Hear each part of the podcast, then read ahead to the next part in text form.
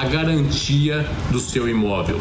Nós teremos um plantão no dia 13 e no dia 14 para quem mora em São Paulo e na região metropolitana, no nosso escritório regional, que fica na rua Domingos de Moraes, número 2706. A renegociação CDHU em dia será finalizada em 31 de dezembro. Jovem Pan News. Jovem Pan. Jovem Pan Morning Show. Jovem Pan Morning Show, de segunda a sexta a partir das 10 da manhã. Oferecimento Loja e 100. O melhor Natal é a gente que faz. Loja e 100. Novos sonhos você pode realizar nas Lojas 100. Você sabia que pode levar toda a qualidade e o sabor das pizzas da Sala VIP para onde desejar? Contrate o serviço de buffet da Sala VIP. E tenha uma festa mais que especial, sem qualquer preocupação. A começar pelos crostines, seguido pelo belo rodízio de pizzas salgadas e por fim as deliciosas pizzas doces. Sala VIP Buffet. Porque seus convidados merecem uma festa VIP. Mais informações através do site gruposalavip.com.br. Emissoras brasileiras da Rádio Pan-Americana. Jovem Pan São Paulo, AM ZYK 521, 620 kHz, FM 100,9 MHz. Jovem Pan News Brasília, ZYH 709, 750 kHz. Jovem Pan News São José do Rio Preto, ZYK 664, 900 kHz. Jovem Pan News Águas Lindas de Goiás, ZYR 232, 107,9 MHz e mais 80 afiliadas em todo o país. Você também pode ouvir a Jovem Pan no seu smartphone ou tablet, através do aplicativo para iOS, Android e Windows Phone. Ou pelo portal jovempan.com.br. Jovem Pan, a rádio do Brasil. Jovem. Jovem Pan. A Jovem Pan está com você em todos os lugares e em todos os momentos. Nós vamos andar num veículo terra-via. O mercado trabalha na expectativa de uma redução. De manhã, informação e opinião na medida para começar o dia do jeito certo. A MP da Liberdade Econômica tem que ser aprovada. Quatro membros do alto escalão do governo Pará. No começo da tarde, a equipe de esportes da Jovem Pan entra em campo com você. Estamos juntos mais uma vez para mais uma edição do nosso Esporte em Discussão para você. Para analisar os lances polêmicos e discutir à vontade. Ao longo do dia, nossos repórteres não deixam escapar nada. O governo divulgou. Devido à explosão de casos, os principais assuntos. O tráfico de pessoas. A notícia de última hora. E aquilo que mexe com a sua rotina. Pela marginal do Rio Tietê, em direção a Ayrton Senna, tem agora. Tudo passa pelo microfone da Pan. Viu só? A Jovem Pan está com você o tempo todo. Em som e imagem. Acesse jovempan.com.br. Baixe o aplicativo da Pan e se inscreva nos nossos canais no YouTube. Pra cima deles. Entrevistas, informação de bastidores. O time de comentaristas da Jovem Pan reunido para analisar os fatos da semana. Pra cima deles. Olá, uma ótima tarde para você. Seja muito bem-vindo. Começa a partir de agora para toda a rede Jovem Pan News, mais uma edição do Pra Cima deles. Você sabe aquele nosso encontro semanal, hora de repassar os principais assuntos da semana, hora de revisitar aqueles temas importantes e, sobretudo, de subir a tag Pra Cima deles. E eu convido você a participar pelo Twitter. Vou acompanhar tudo que vocês estão escrevendo, subindo a tag Pra Cima deles. Você também pode pode mandar um vídeo para cá. Nós estamos ao vivo em streaming, jp.com.br barra ao vivo, também pelo nosso canal no YouTube, pelo Facebook e pelo Twitter. E se você quiser mandar um vídeo para cá, o número é o 011 9 31 17 0620. Eu repito, 9 31 17 0620. No programa de hoje, muitos parlamentares vão passar por aqui, deputados, senadores, aqui no estúdio e também conectados em diversas partes do país para tratar de três assuntos especificamente. A PEC, proposta de emenda constitucional em segunda instância, que tramita no Congresso Nacional, o pacote anticrime que passou pelo Congresso, mas tem uns jabutis por aí. Vamos falar sobre isso. Agora cabe o veto ou não de alguns trechos do presidente Jair Bolsonaro e por fim, o fundão da vergonha, o fundão eleitoral. Quero cumprimentar aqui no estúdio novo da Jovem Pan, já está o deputado Coronel Tadeu, do PSL de São Paulo. Seja muito bem-vindo, deputado. Obrigado, é um prazer estar aqui com vocês.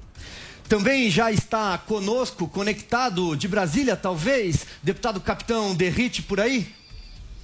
Boa tarde, Silvio. Boa tarde, meu amigo Coronel Tadeu. Estou aqui no meu gabinete em Brasília e vai ser um prazer mais uma vez participar do programa Pra Cima deles. Muito bem, e também outros deputados vão passar por aqui, também senadores. Eu quero então começar a conversa aqui com o deputado Coronel Tadeu sobre o pacote anticrime, deputado. Depois de, olha, estou fazendo aqui uma conta, 10 meses, não sei se tem alguns dias que me escaparam aqui na matemática, Câmara dos Deputados e Senado concluíram, enfim, a votação do pacote anticrime encaminhado pelo, pelo Executivo ao Congresso Nacional pelas mãos do ministro da Justiça e Segurança Pública, Sérgio Moro.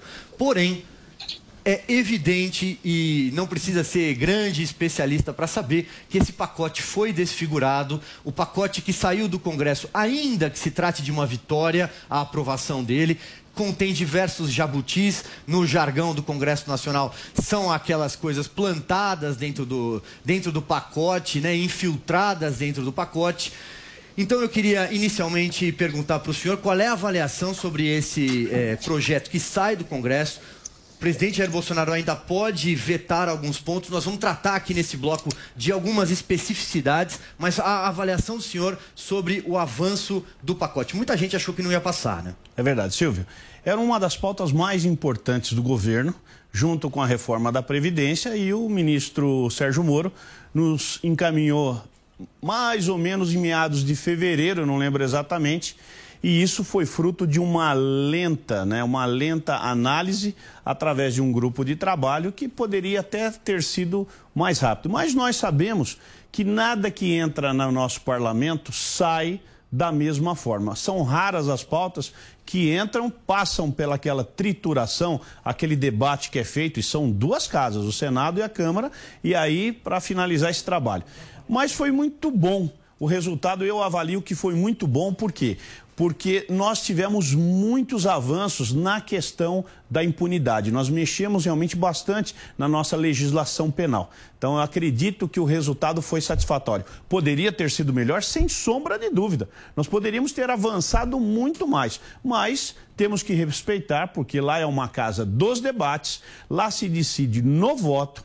Né? Às vezes o entendimento não é a palavra máxima que se leva para dentro do plenário, então se fazem realmente acordos, olha, você cede aqui, eu vou ceder ali, e nós vamos chegar num consenso para que possa ter o melhor resultado. Acredito eu que é, o, o, projeto do ministro Sérgio Moro original, ele foi realmente mexido em algo em torno de 30%, por exemplo. Faço uma avaliação pessoal que acredito que 70% do que ele propôs foi aprovado. E isso eu considero uma verdadeira vitória.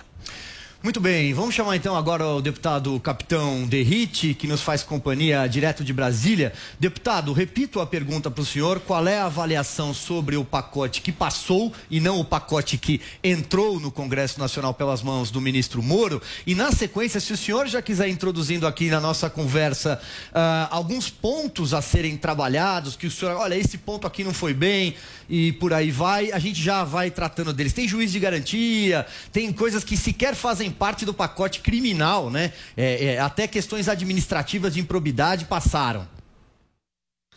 Silvio, boa tarde. a análise que eu faço com relação ao pacote anticrime, de 0 a 10 fosse uma prova para a população que nos, nos assiste, nos ouve, fosse uma prova eu daria entre 7 e 8, um 7,5, porque realmente tivemos alguns bons avanços na, na, nossa legislação, no ordenamento jurídico, mas tivemos também prejuízos. Eu julgo que os principais prejuízos é, foi a retirada da, da prisão após é, a condenação em segunda instância, que vai ser tratada na Câmara, numa PEC, e lá no Senado tem um PLS. É, o plea bargain, que é, não, é como uma espécie de mediação penal, onde o Ministério Público e o réu fazem um acordo durante a investigação. Um ponto que, para mim, e tanto para mim quanto para o Coronel Tadeu, seria muito importante, que é, tratava da excludente de licitude nos casos de legítima defesa das autoridades policiais, autoridades de segurança. Isso aí também foi retirado. E as videoconferências, é, tornar a audiência é, penal, audiência criminal, por videoconferência uma regra e não uma exceção, porque pode ocorrer a audiência através de videoconferência, mas somente por decisão fundamentada do juiz. Nós queríamos tornar isso uma regra, fazendo com que aquele e aqueles inúmeros é, casos de escolta de presos diariamente para os fóruns criminais ele parasse. E a, só em São Paulo, Silvio, para a população ter uma ideia, é, foram gastos aí mais de 70 milhões de reais no ano passado com escolta de preso, além do prejuízo do efetivo de homens que poderiam estar fazendo a segurança da população, estão levando criminoso do presídio para os fóruns criminais. Agora, tivemos avanços. O aumento é, do, do tempo que o condenado pode cumprir a pena no Brasil, segundo o artigo 75 do Código Penal, ninguém poderá é, cumprir mais do que 30 anos de prisão. Isso foi aumentado para 40 anos, então de 30 para 40.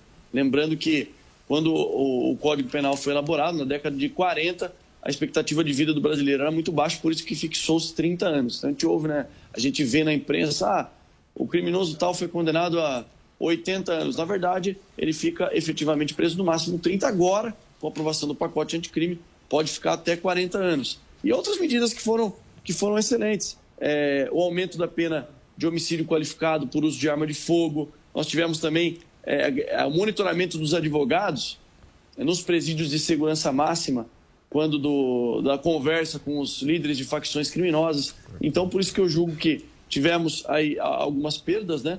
Mas que podem ser apresentadas através de projeto de lei. Eu, inclusive, tenho a intenção de apresentar no que se refere aí ao, ao, à videoconferência, torná-la regra no, no nosso país. Daqui a pouco eu vou perguntar para o senhor, então, é, quais são os pontos justamente é, desse projeto que o senhor pretende apresentar. Mas antes, deixa eu devolver a palavra aqui para o deputado Coronel Tadeu.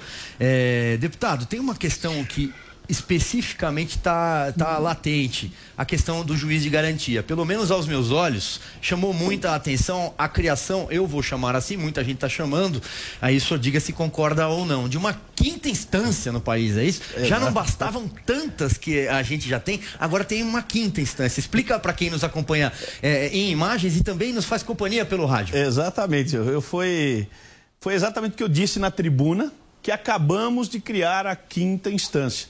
Nós vamos ter agora é, dois juízes cuidando de um mesmo processo e um fiscalizando o outro. Um vai dar sentença, mas o outro vai dizer, ó, isso aí está muito forte, não pode.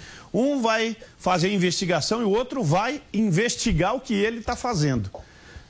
Além dessa duplicidade que é burra, vamos dizer assim, né? Burra mesmo. Não há, palavra, não há outra palavra. Não há outra palavra para a gente. Absolutamente. É, é, exatamente. É burra.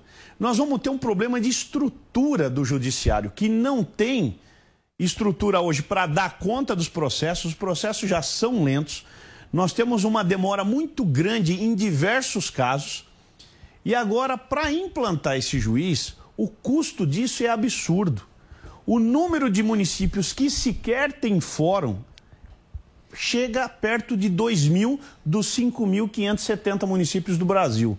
Chega perto de 2 mil, que não tem um, um fórum ali. Ou seja, não é comarca, que ela tem que se juntar a uma cidade, a um grupo de cidades, onde se instala um fórum e ali sim, aquele juiz que é um só, que é um só, vai cuidar de quatro, cinco, seis, sete cidades por causa do tamanho. Então não se justifica você agora querer colocar mais um juiz, vai ter custo para todos os estados, digo e repito, sem a menor necessidade. É a quinta instância do jeito que você falou, Silvio. Exatamente. Não, não, pode continuar. Então, aí você vai ter o primeiro que vai investigar e vai propor uma sentença, o segundo que vai decidir se aquilo está correto ou não. Aí subimos para o Tribunal de Justiça, a terceira instância, depois subimos para o Superior Tribunal de Justiça, a quarta instância, e por último, o nosso STF. É. No programa de hoje, eu não vou falar do STF. Não. Pois é. Hoje eu não vou falar do STF. Olha só. É, agora tem uma questão aí, só para esticar um pouquinho, para que fique bem claro para quem, quem nos acompanha, para quem nos vê e nos ouve. Isso. Uh, deputado, é, isso faz com que o trânsito em julgado demore muito mais. Certo? É. Isso faz com que também determinadas medidas protelatórias, que a gente sabe que a defesa é, comumente pratica, a gente faz com que, essa, com que essas, é, essas ações protelatórias também é, aumentem, né? Qual é o benefício para o judiciário tão sobrecarregado como é o nosso? Né? De uma decisão como essa, de um, de um trecho do projeto como esse? Absolutamente nenhum. Quem ganhou foi o preso. Quem ganhou foram os advogados. E, norm... e agora, novamente, nós vamos estimulando a elitização do crime. Ou seja, quem tem dinheiro para contratar bons advogados vai aí se utilizar de todos os recursos que a justiça permite para poder ir se safando e se livrar da cadeia.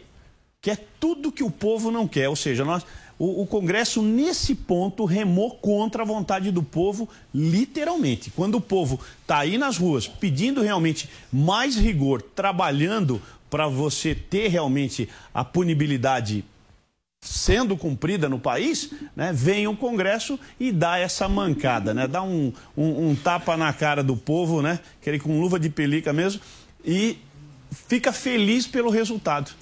Por isso que nós tivemos uma votação, se você observar o placar lá, ela foi bem pífia mesmo em relação àqueles que concordam, foi pequeno.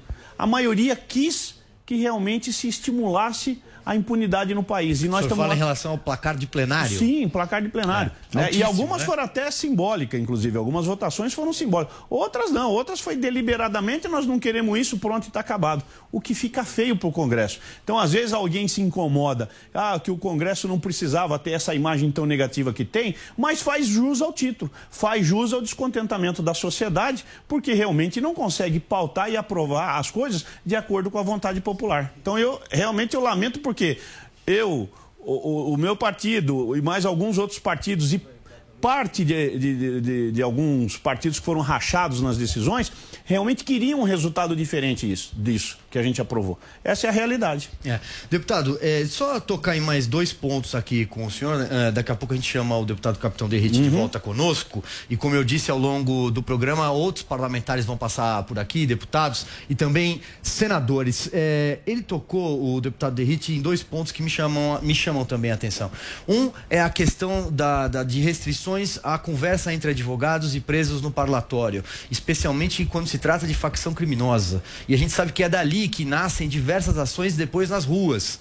Né? É, muitos advogados vão ficar bravos com isso que eu estou dizendo, mas a gente sabe que nasce dali. E outro em relação à ampliação do teto da pena de 30 para 40 anos. Então, queria a avaliação do senhor sobre esses dois pontos especificamente. Dos 30 para 40 anos, um avanço muito grande realmente. Isso, inclusive, não estava nem na proposta do ministro Sérgio Moro. Isso era uma proposta do ministro do Supremo Tribunal Federal, Alexandre Moraes, e foi acolhido esse aumento de 30 para 40 anos. Isso realmente foi um avanço. Se o cara tem que cumprir um sexto da pena, então, obrigatoriamente, ele vai ter um tempo de encarceramento muito maior. Então, isso, para nós, temos que bater palma para essa decisão. Agora, a infelicidade foi não permitir a gravação das conversas entre preso e advogado, em especial esses que pertencem a facções criminosas. Isso, para nós, realmente é, é, foi uma, uma derrota vamos considerar como uma derrota, porque era tudo que a gente esperava. E facção criminosa, nós não estamos falando de narcotraficante, não estamos falando de contrabandista, estamos falando de político mesmo que está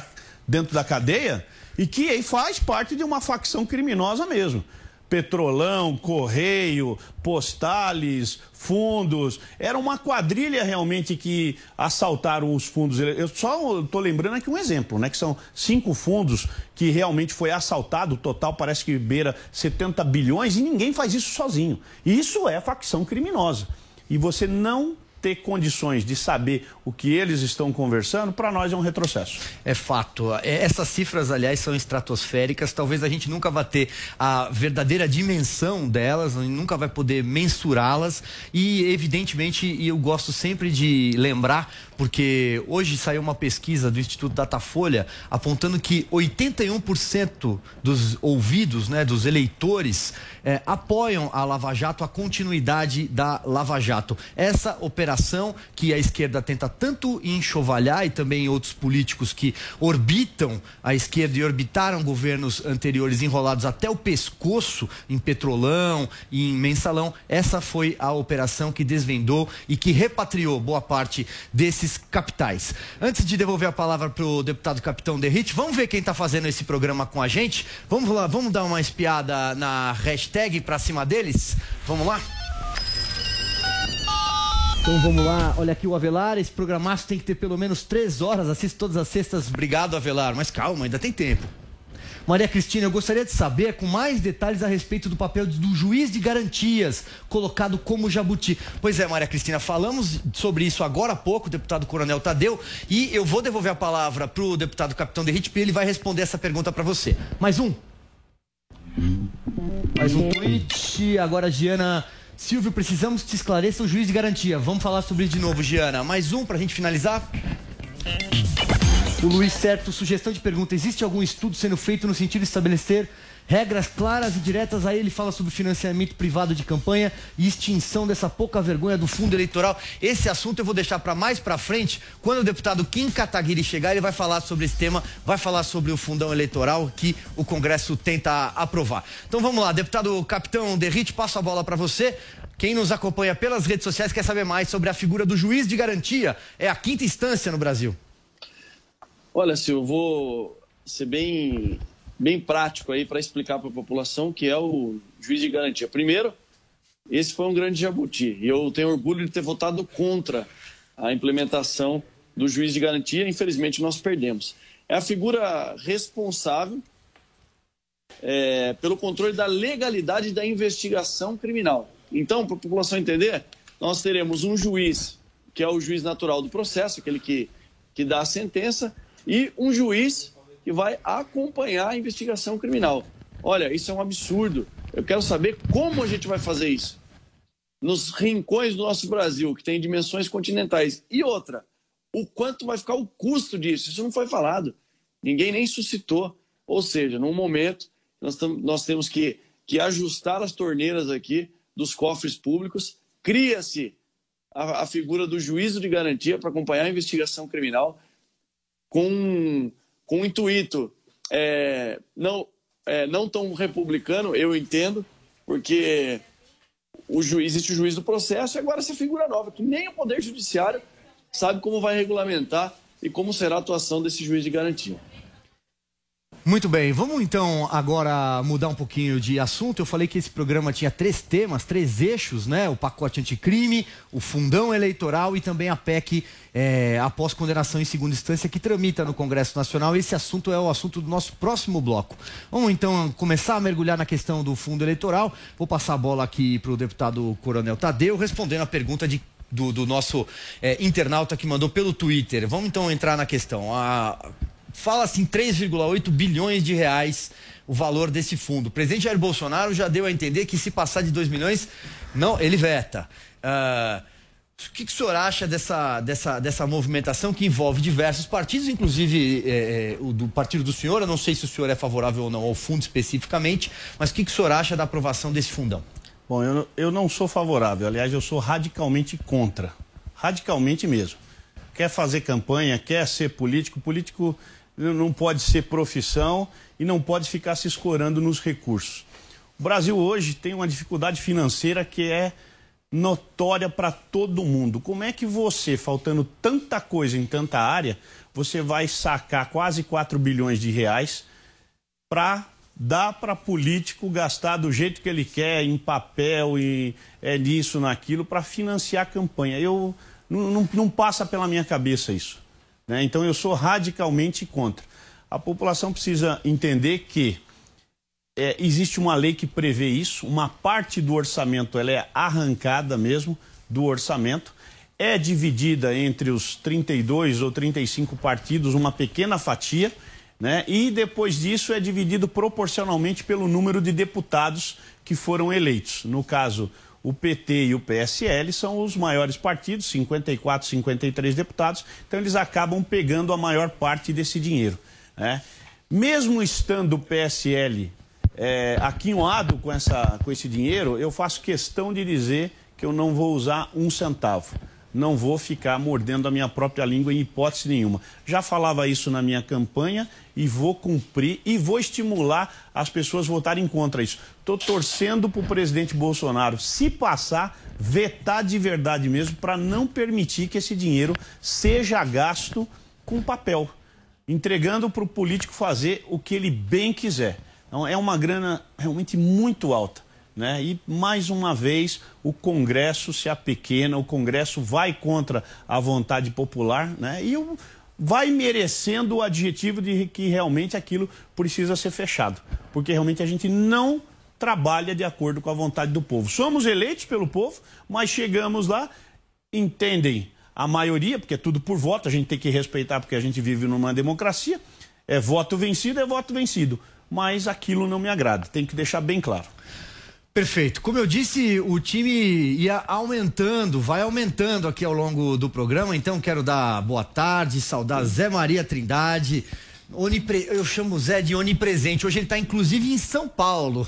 E também conosco o deputado Kim Kataguiri, do DEM de São Paulo. Tudo bem, deputado? Seja bem-vindo. Muito obrigado pelo convite. Boa tarde, Silvio, Zé, o coronel, o capitão. Aliás, cheio de Cheio de patentes aqui hoje. É, tá.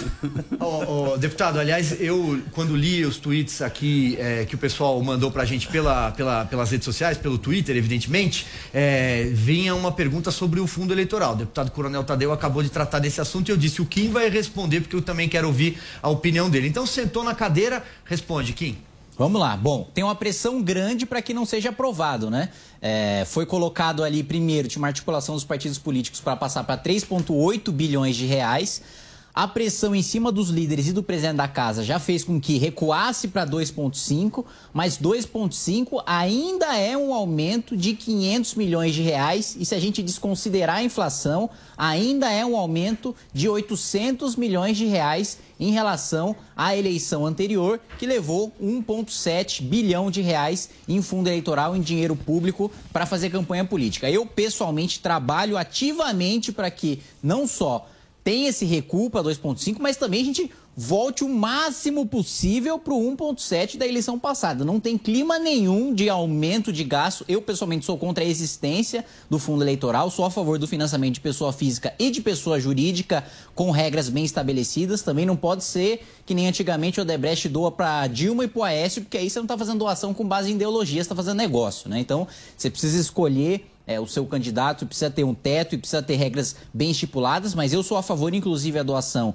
de empresas, acho que fazem parte da democracia, geram emprego, geram renda e têm o direito de financiar campanhas políticas, e completamente contra a existência do fundo, mas dado que vai existir o debate sobre o fundo eleitoral, acho que hoje nós não temos voto para barrar o aumento para 2,5 é, bilhões de reais, mas com pressão popular, assim como os líderes recuaram para 2,5, existe sim a possibilidade, eu trabalho para que ela aconteça, que ela se efetive, que não haja aumento nenhum. Em havendo aumento, acho que aí o caminho é trabalhar para, assim como a gente fez na lei dos partidos, para que o presidente vetasse a questão do uso do fundo partidário para multa eleitoral, também vetar esse aumento que o presidente da República no orçamento não pode vetar palavras, mas pode vetar artigos inteiros, no caso, o artigo que trata do financiamento público para a campanha.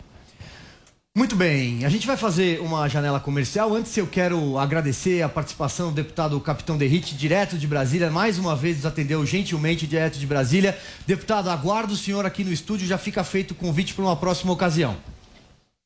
Será um prazer, Silvio, mais uma vez aí participar com vocês. Quero cumprimentar o Kim, o Zé Maria Trindade, que trocou, trocou comigo, né? Ele foi para São Paulo e eu tô aqui em Brasília. É, e o Kim, apesar de não ser militar, ele falou das patentes, mas ah, ele corta o cabelo no padrão militar, viu? É.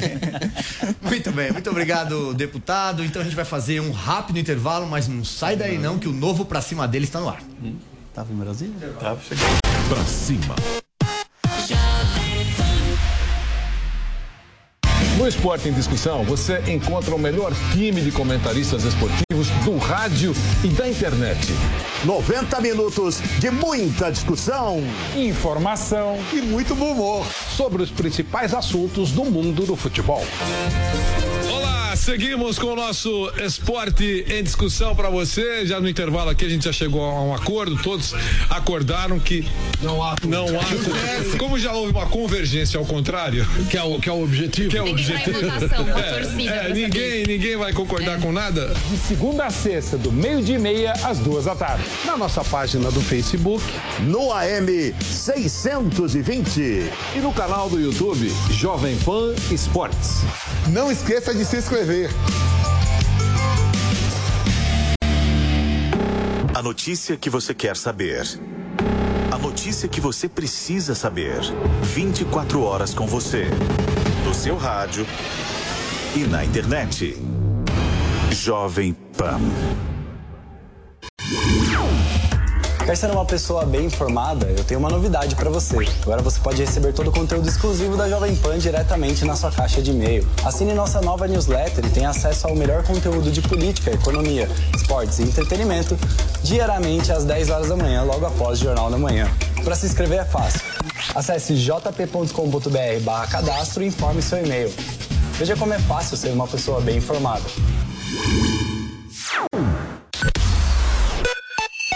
Jovem Pan News. Jovem Pan. Você é empreendedor? Sabe como funciona o mundo das startups? A Jovem Pan e a Tabasco Filmes apresentam O Anjo Investidor. Pela primeira vez no Brasil, em jogo, um fundo de investimentos no valor de 5 milhões de reais. João Kepler, eleito o melhor investidor anjo do país por três anos consecutivos, traz 13 startups nesta primeira temporada. Muita emoção, desafio e superação. E é claro, dinheiro. O Anjo Investidor. Assista em youtube.com barra O Anjo Investidor. Você não pode perder. A audiência do nosso site não para de crescer e agora tem mais uma novidade por lá. Nossos podcasts ganharam uma área exclusiva e agora todo o conteúdo produzido nos nossos estúdios está muito mais acessível. São mais de 25 podcasts sobre notícias, esporte e entretenimento, além dos clássicos da nossa programação, como os Pingos nos Is e o 3 em 1. Você pode conferir os nossos podcasts no Spotify, no Deezer e até no iTunes. Ou visite o nosso site jp.com.br podcast.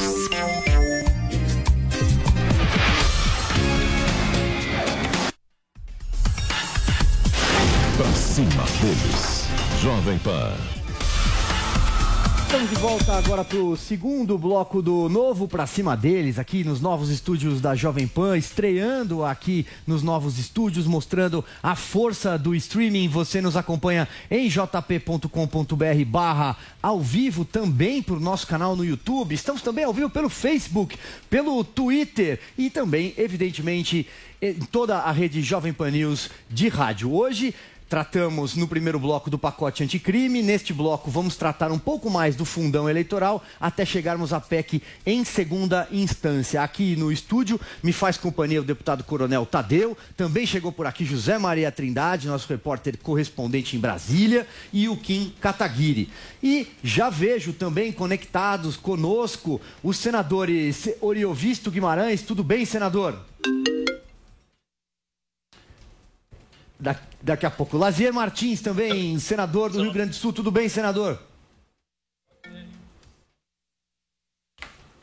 É, um pequeno, pequeno programa de conexão. Daqui a pouco eles estarão conosco para debater a questão da PEC em segunda instância. Zé, para a gente esticar um pouquinho o assunto do fundão eleitoral, você que está é, lá transitando salão verde, salão azul, Câmara, Senado, Conta pra gente um pouco dos bastidores. Por que os deputados querem tanto aprovar esse, essa dinheirama já para as eleições do ano que vem? Olha, os deputados só pensam naquilo, né? História do dinheiro. Olha, Silvio, eu saí de Brasília com os deputados desesperados lá, tentando encontrar uma saída, porque se houver o veto ao orçamento da União com dinheiro para o fundo eleitoral, fica nada. Fica nada. Não, não tem como, se o presidente vetar. Ontem, na live dele, ele falou que não prometeu veto, não ameaçou veto, mas os deputados tentam ali um acordo né, é, para definir um valor. Porque se vetar, repito, se vetar, não sobra nada e não há tempo hábil de derrubar o veto do presidente Jair Bolsonaro. no orçamento da União. Eles estão tentando ali encontrar um meio de campo. Aprovou na Comissão Mista de Orçamento 3 bilhões e 800 milhões. Eles estão encontrando ali entre 2 a 2 bilhões e meio. Se não tiver nada, aí só fica o autofinanciamento. O problema aí foi uma decisão do Supremo Tribunal Federal, não foi uma reforma do Congresso, que proibiu a doação de campanha. Eu odeio esse nome doação de campanha. Não acredito que ninguém doa 10 milhões de reais para um, 10 milhões para outro. A investe, Dilma... investe, Zé Maria. Investe, tem né? retorno. Né? Investe na campanha. É. Não, então esse é o problemão. Esse é o problemão lá do Congresso resolver isso. Eu não sei como colocar no texto de uma maneira que o presidente vete e ainda fique alguma coisa para o fundo. É. Agora, Zé Maria, só para a gente amarrar então o assunto, é, é, evidente que há uma, uma, uma, tentativa de se aprovar isso já para as eleições do ano que vem. Isso. E a gente sabe que muitos deputados, senadores agora não me ocorre se um ou outro pode concorrer, mas muitos deputados são candidatos é, a prefeito nos seus redutos eleitorais, ou quando não são candidatos, sabem que essa eleição, a eleição municipal, né, a eleição nos grotões do Brasil, por exemplo, é a eleição da capilaridade, Zé. É a eleição onde ele constrói a base dele, já também pensando para a eleição de 2022. Estou errado? Importantíssima, eleição importantíssima. Principalmente porque define ali o discurso e a base é exatamente no ano que vem que os partidos políticos vão dizer lá quem é que tem garrafa para entregar. Exatamente. Vamos então tratar da PEC, a proposta de emenda constitucional a favor da prisão após segunda instância, uma tentativa do legislativo de corrigir a decisão vergonhosa do Supremo Tribunal Federal, que colocou milhares de condenados nas ruas, inclusive o ex-presidente Lula, talvez politicamente o principal beneficiado com essa decisão. Claro que outros bandidos, como José Dirceu e por aí vai, também foram soltos, mas o ex-presidente Lula foi o principal beneficiado. Nós vamos rodar então todos os parlamentares, Zé Maria que está aqui também, mas antes, uh, a gente recebeu agora há pouco o professor Modesto Carvalhosa, de quem sou um grande admirador, faz um grande trabalho a favor do Brasil, enviou um vídeo para o nosso programa. Eu queria pedir então para a produção colocar para a gente assistir, para quem nos acompanha em imagens e também quem está nos acompanhando pelo rádio nas ruas do Brasil. Vamos lá. Meus amigos, quero saudar o programa para cima deles, do Silvio Navarro, mas, sobretudo, me congratular como cidadão com a Jovem Pan na sua campanha a favor da restauração da prisão em segunda instância. Como sabem, o Brasil, depois dessa decisão execranda do Supremo Tribunal Federal, é o único país do mundo, dos 196 países do mundo, que admitem que o, o, o criminoso não seja preso jamais, ou seja, só depois do trânsito em julgado. Não há nenhum precedente e o STF o jogou na vala dos países não civilizados. Isto é uma vergonha para toda a nação brasileira. Portanto, a Jovem Pan está fazendo uma campanha a favor da sociedade brasileira, como se fosse uma campanha pela, pelos, pela vacinação do sarampo. É a mesma a finalidade de defesa da sociedade contra uma ameaça monumental que é a soltura e a não prisão jamais de criminosos de todo gênero como estupradores, chefes de quadrilha, assaltantes e, sobretudo, os nossos notórios corruptos. Portanto, a Jovem Pan tomou uma atitude histórica que honra o jornalismo brasileiro. É esse o sentido que o jornalismo brasileiro deve seguir, esse exemplo maravilhoso. Um grande abraço e um para todos os componentes da Jovem Pan. Muito bem, muito obrigado, professor Modesto Carvalhosa, que enviou um vídeo para cá para o nosso programa. Como ele disse, a Jovem Pan faz uma campanha a favor do Brasil, ou seja, a favor da PEC é, que permite a prisão em segunda instância. Aliás, eu convido você a participar, a assinar o nosso abaixo assinado. Você encontra em jp.com.br barra prisal. Prisão sem o tio. Agora sim, senador Lazier Martins, já conosco. Muito boa tarde. Silvio, boa tarde ao José Maria Trindade, a todos os demais participantes aí do programa. Vem para cima deles. É, me congratulo também com a Jovem Pan por esta campanha.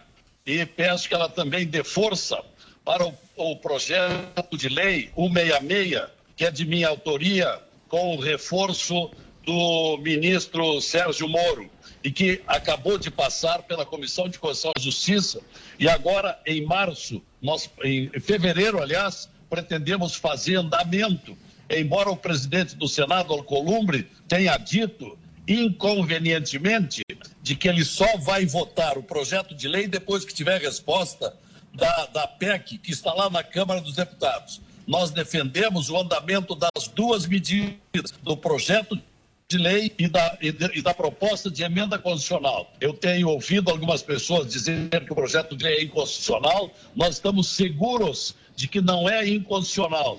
Ele está exatamente dentro daquele princípio do, do artigo 5 da Constituição, o caput, que diz que compete ao Estado dar garantia à vida, à segurança, à propriedade, à liberdade dos seus cidadãos. E aí eu tenho perguntado repetidamente, Silvio, como garantir vida, patrimônio, liberdade, segurança com esse mundo de delinquentes que estão sendo colocados na rua depois da absurda decisão do Supremo Tribunal Federal. Então, esse é o projeto de lei que nós agora vamos reunir um grupo de senadores suficientes, acima de 41, para exigir do presidente do Supremo a colocação em votação no plenário já nas primeiras sessões de fevereiro próximo.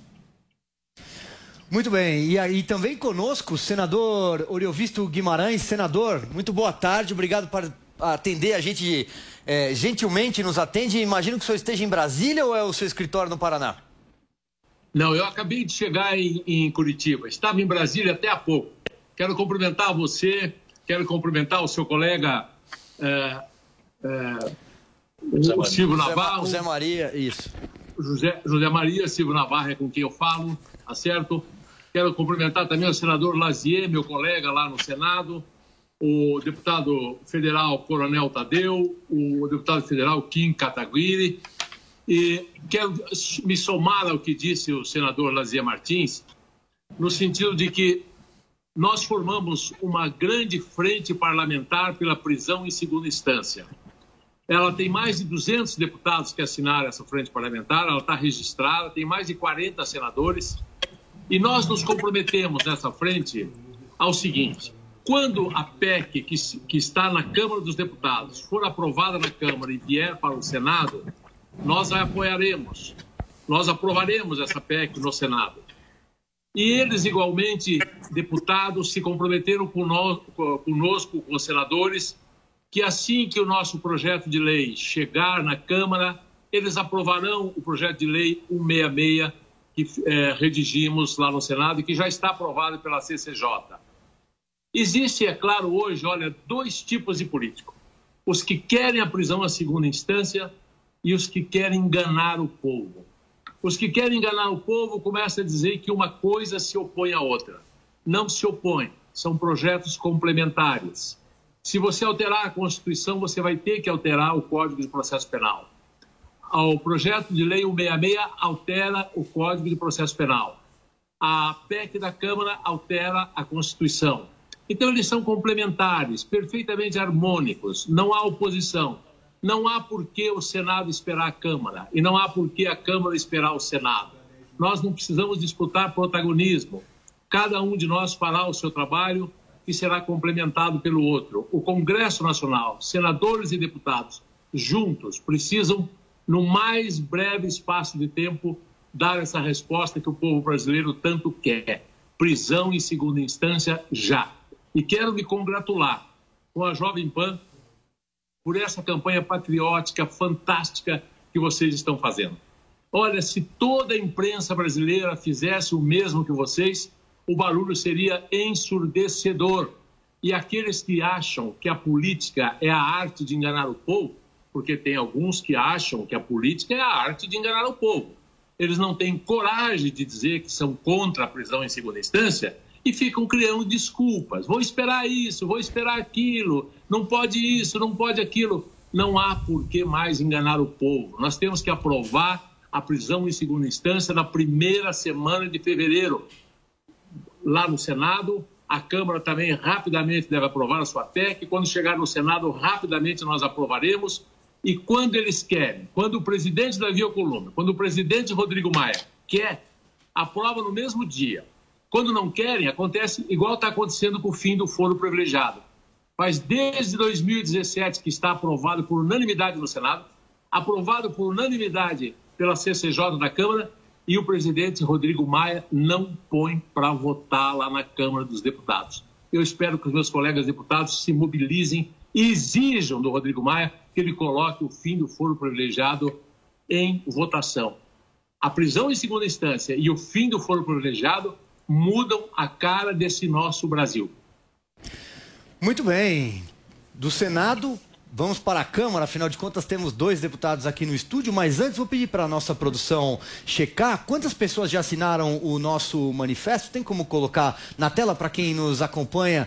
Olha lá, e aí eu vou, vou mostrar aqui para vocês. Nós temos 200 dos 231 mil, o número vai subindo. Já temos 231 mil assinaturas e eu tenho certeza absoluta que esse número ainda vai crescer muito mais. Para participar, corre lá em jp.com.br barra prisal. É prisão sem o tio. Como eu disse, do Senado, vamos para a Câmara. Deputado Kim Kataguiri, vamos lá. PEC em segunda instância. Passa, não passa? Senador Eurovisto acabou de falar muito sobre não só a figura do presidente Davi Alcolumbre, que preside o Senado, a casa dele, como também do Rodrigo Maia, que é o presidente da Câmara dos Deputados, onde o senhor e o deputado Coronel Tadeu exercem mandato. Por sinal, o Rodrigo Maia é do partido, do Democratas, do mesmo partido seu. E aí? Olha, acredito que a gente aprovou bem rapidamente na, na Comissão de Constituição e Justiça a PEC da prisão em segunda instância, né? Agora necessariamente o PEC precisa passar por um processo que é um pouco mais lento do que o projeto de lei, né, que precisa ser aprovado em dois turnos é, e também precisa ser aprovado na comissão especial na Câmara dos Deputados. Mas a minha grande preocupação, e por isso que eu acho que o MBL organizou e convocou para duas manifestações, da qual participei recentemente, em favor da prisão em segunda instância, e porque a gente pede para a população continuar se mobilizando, né, até muito em consonância aqui na campanha da Jovem Pan, coletei ali 750 mil assinaturas e apresentei ao presidente da CCJ, o deputado Felipe Francischini, para que fosse pautado. E foi pautado, ele se comprometeu, cumpriu sua palavra e aprovamos na Comissão de Constituição e Justiça.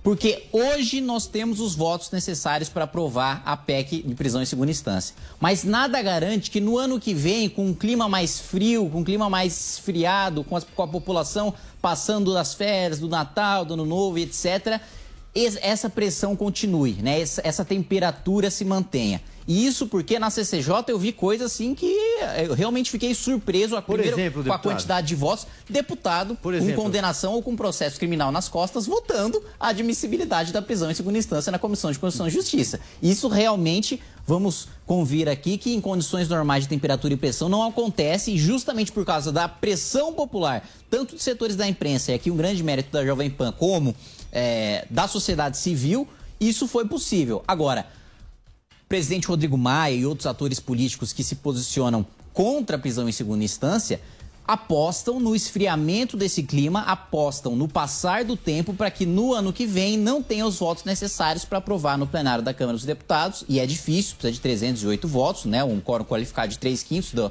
do colegiado, para aprovar a prisão em segunda instância. Então, precisa manter a mobilização. A gente já está se programando para convocar manifestações no ano que vem, porque a sociedade precisa estar permanentemente mobilizada e é importante lembrar que democracia não se faz apenas na urna, não se faz apenas votando nos seus candidatos, mas pressionando também os parlamentares, não só aqueles nos quais vocês votaram, aqueles que vocês escolheram para representá-los, mas também todos aqueles, principalmente do seu estado, você, eleitor que vai escolher o prefeito nas eleições do ano que vem, o Zé Maria e o Silvio lembraram muito bem que é no ano que vem que os parlamentares formam suas bases eleitorais e vão para a rua e vão apoiar os seus candidatos à prefeitura, ou eles mesmos vão disputar eleições para a prefeitura, eleições majoritárias, e você precisa lembrar de cada posicionamento desse parlamentar, seja em relação à prisão em segunda instância, à reforma previdenciária, a outras pautas da agenda econômica ou da agenda de combate à corrupção, na hora de votar ou não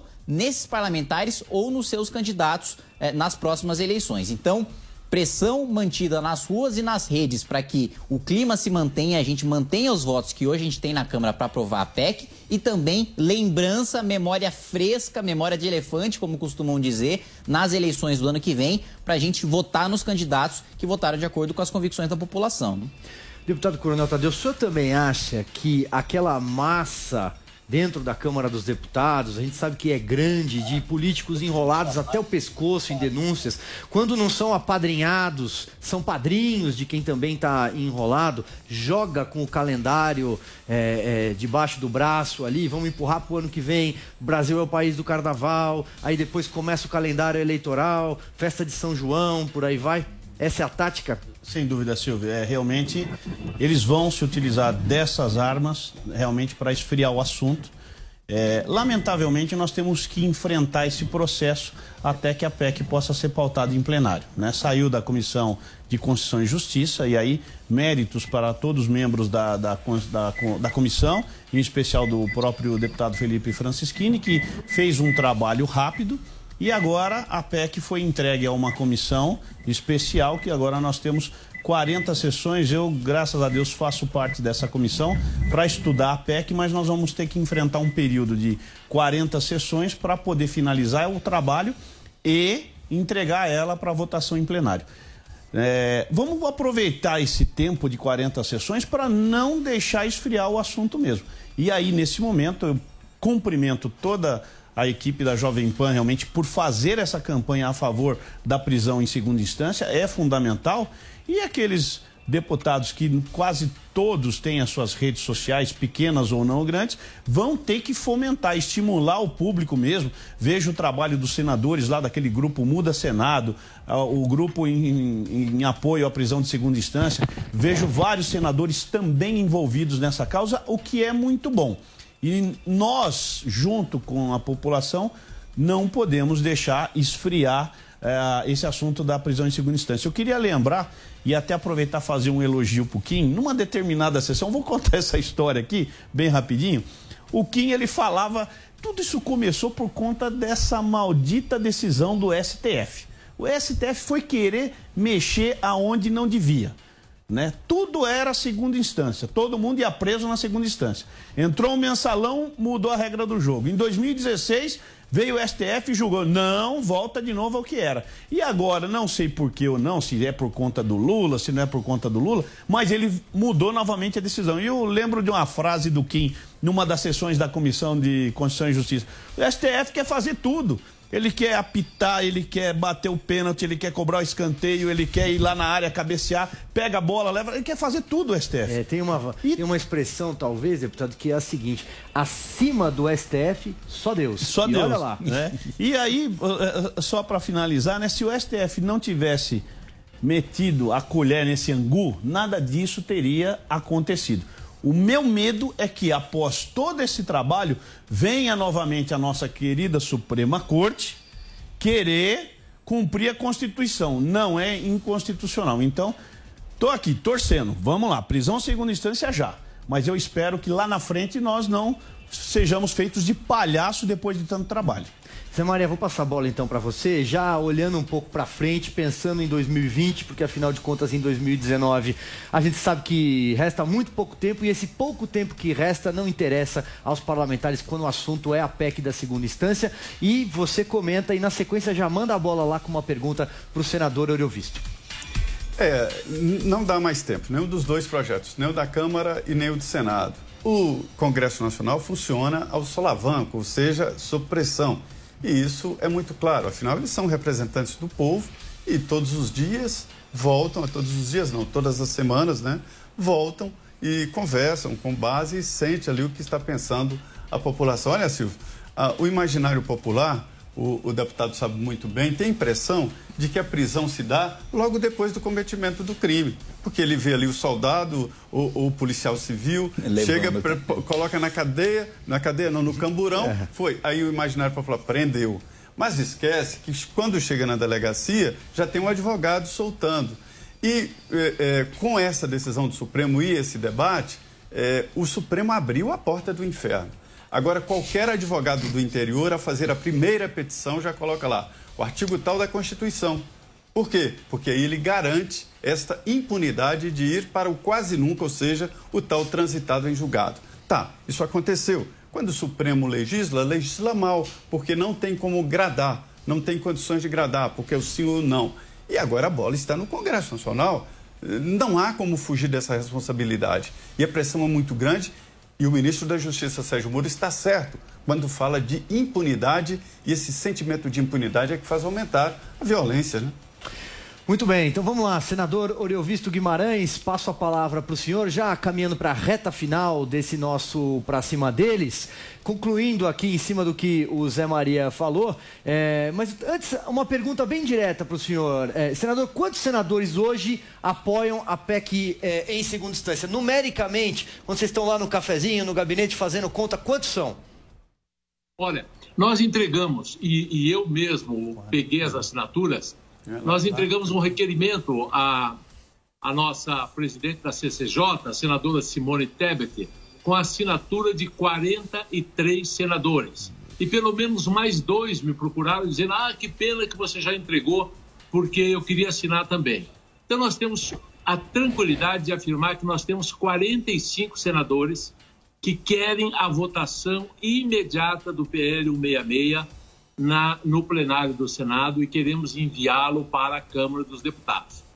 É, completando o que o deputado Kim estava falando ainda há pouco, que nós temos que manter o clima aceso, temos que manter a população em alerta. Eu acho que em janeiro, é, perdão, em fevereiro, na primeira semana de fevereiro, mandando o PL 166 para a Câmara, o barulho continua. E nós já podemos ter a aprovação desse projeto de lei que é constitucional. Tivemos é, uma audiência pública na CCJ, estava presente o ministro Moura, estava presente é, fantásticos juristas, gente que conhece tudo de lei, e todos unânimes, é constitucional, é necessário, as duas medidas são constitucionais. Tanto a PEC da Câmara é constitucional, como o PL 66 é constitucional. Nenhuma dessas medidas fere nenhuma cláusula pétrea. Aliás, o próprio Toffoli já disse isso. É? Então, eu acho que nós não teremos surpresas. E aprovar o PL 166, enquanto a PEC da Câmara aguarda as necessárias 40 sessões para o trânsito de uma PEC, é bom, é importante e é rápido, porque o PL tem uma vantagem, ele precisa de maioria simples. Então, no caso do Senado, 41 senadores. No caso da Câmara, metade mais um. E, senador, Mas, você me permite um pequeno, um pequeno aparte nessa fala da constitucionalidade? Quem diz que o projeto Sim. de lei de mudança no Código de Processo Penal é constitucional são os próprios ministros do Supremo e, principalmente, Dias Toffoli, Rosa Weber e Gilmar Mendes, que os três, na sessão dos votos deles, seus respectivos votos, que trataram da possibilidade de se mudar a legislação, eles disseram o meu entendimento é hoje este em razão da Constituição e do Código de Processo Penal. Deputado. Mas se o legislador decidir, nós mudamos o nosso entendimento. Então, o próprio Supremo depois não pode alegar que é inconstitucional. Deputado, eu vou pedir, vou pedir licença, eh, senador, vou pedir vênia ao senhor, porque infelizmente o nosso tempo acabou. A gente estava correndo contra o relógio aqui. Esse programa poderia durar muito mais horas, eh, mas infelizmente quero agradecer a gentileza do senhor ter atendido a gente, senador. Muito obrigado a vocês. Um grande abraço a vocês e a todos os nossos ouvintes e telespectadores, não é? Um grande abraço. Muito obrigado. E no pique, no pique, porque o tempo está correndo. Muito obrigado, deputado Coronel Tadeu. Muito obrigado, Zé Maria Trindade. Daqui a pouco estará nos pingos, nos is aqui na Jovem Pan. Deputado Kim Kataguiri, muito obrigado. Eu que agradeço. E muito obrigado a você pela sua companhia, pela sua audiência. Sexta-feira, às 16 horas, o Pra Cima dele está de volta. Até lá.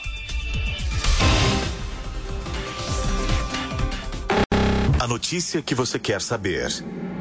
A notícia que você precisa saber. 24 horas com você.